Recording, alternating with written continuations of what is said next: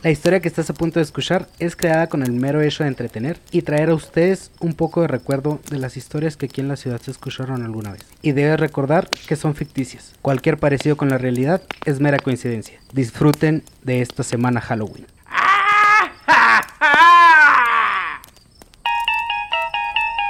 Pero tradiciones con mucha historia. Está la de la calle de la Cruz no muy contada. Que aunque de ella no se sabe mucho, a dos que tres le sacó una buena asustada.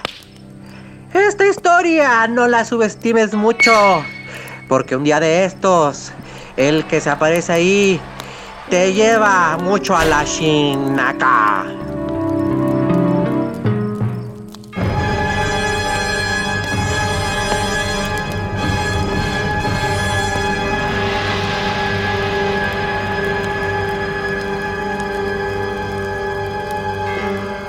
Oye, pa, ¿por qué hay una cruz en esta calle?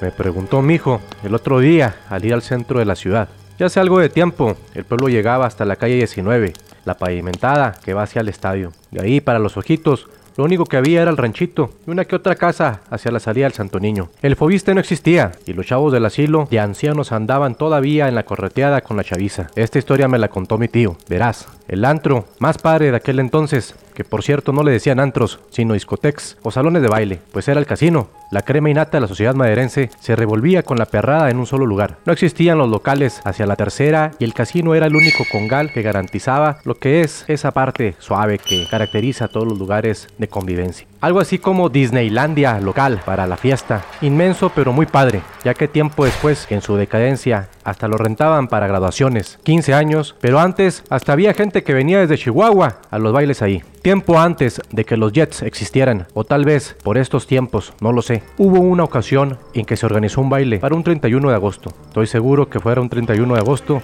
realmente no. Pero pues, ¿qué otro día más se te puede ocurrir que no sea tan trillado para estas historias como un día de brujas? Bueno, no sé exactamente qué día fue. Podría haber sido una coronación de alguna reina de las ferias, la graduación de la secundaria. Lo único que sí sé es que en el baile que se hacía en esta ocasión había un gran ambientazo. La gente del pueblo era poca y todos se conocían. Hasta los visitantes extranjeros duraban poco en formar parte del ambiente. En esa ocasión hubo un desconocido que pronto llamó la atención. Un tipo carita que viene con mucha clase aquí al pueblo. Las muchachas se pusieron las pilas y los vatos locales notaron tal desviada de atención femenina. El cuate, desde que se paró en la puerta, impuso. No tardó tanto en acercarse a la más guapetona del baile y a pesar de que ya traía novio, una mirada a los ojos, una sonrisa chueca y la muchacha lo mandó a la goma con todo y flores. Se me hace que no conoces tú a Andrés García. Googlealo y verás. Ese tipo de joven se quedaba pero muy pero muy abajo respecto a este otro tipo que te estoy platicando. Yo que soy bien hombre, sé que el Andrés García era un tipo bien parecido, moreno, de ojos verdes. Y saber que este canijo le decía, quítate que ahí te voy, pues te dice el porte de tan interesante visitante. Este canijo se acercó a la muchacha y la sacó a bailar. Ella hipnotizada no tuvo ni siquiera que decirle que sí. Empezaron con el bailongo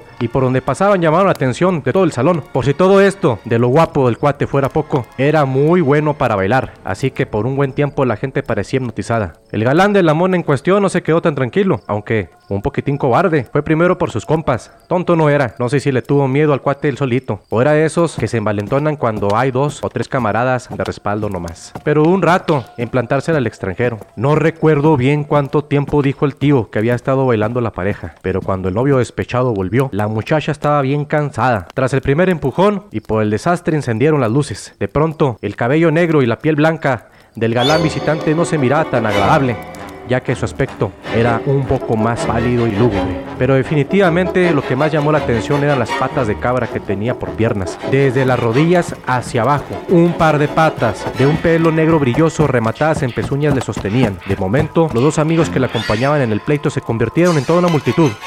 Con ustedes, Lucifer, Belcebú, o sépase qué demonio encantador y bailador había visitado la ciudad. Los policías que guardaban el baile desenfundaron sus armas, pero el diablo es ágil y sabe mucho, más por viejo que por diablo, así que logró evitar algunos golpes. Las muchachas corrieron hacia el lado contrario de la puerta y todo aquel varón presente supo que tenía que ayudar. La persecución salió a la calle tercera. La policía logró dispararle y hacerlo subir hacia el cerro por la calle Morelos. No fue hasta este lugar, hijo, en el que unos dicen que se desvaneció, aunque otros dicen que se internó en el bosque. Tal vez porque alcanzar al diablo ha de estar muy canijo y de lejos y en la noche no se supo hacia dónde corrió. La intención entonces de la cruz de la calle Morelos es detener la entrada desde el bosque de este y otros seres no bienvenidos en los bailes del pueblo. Una barrera cristiana para males no tan cristianos.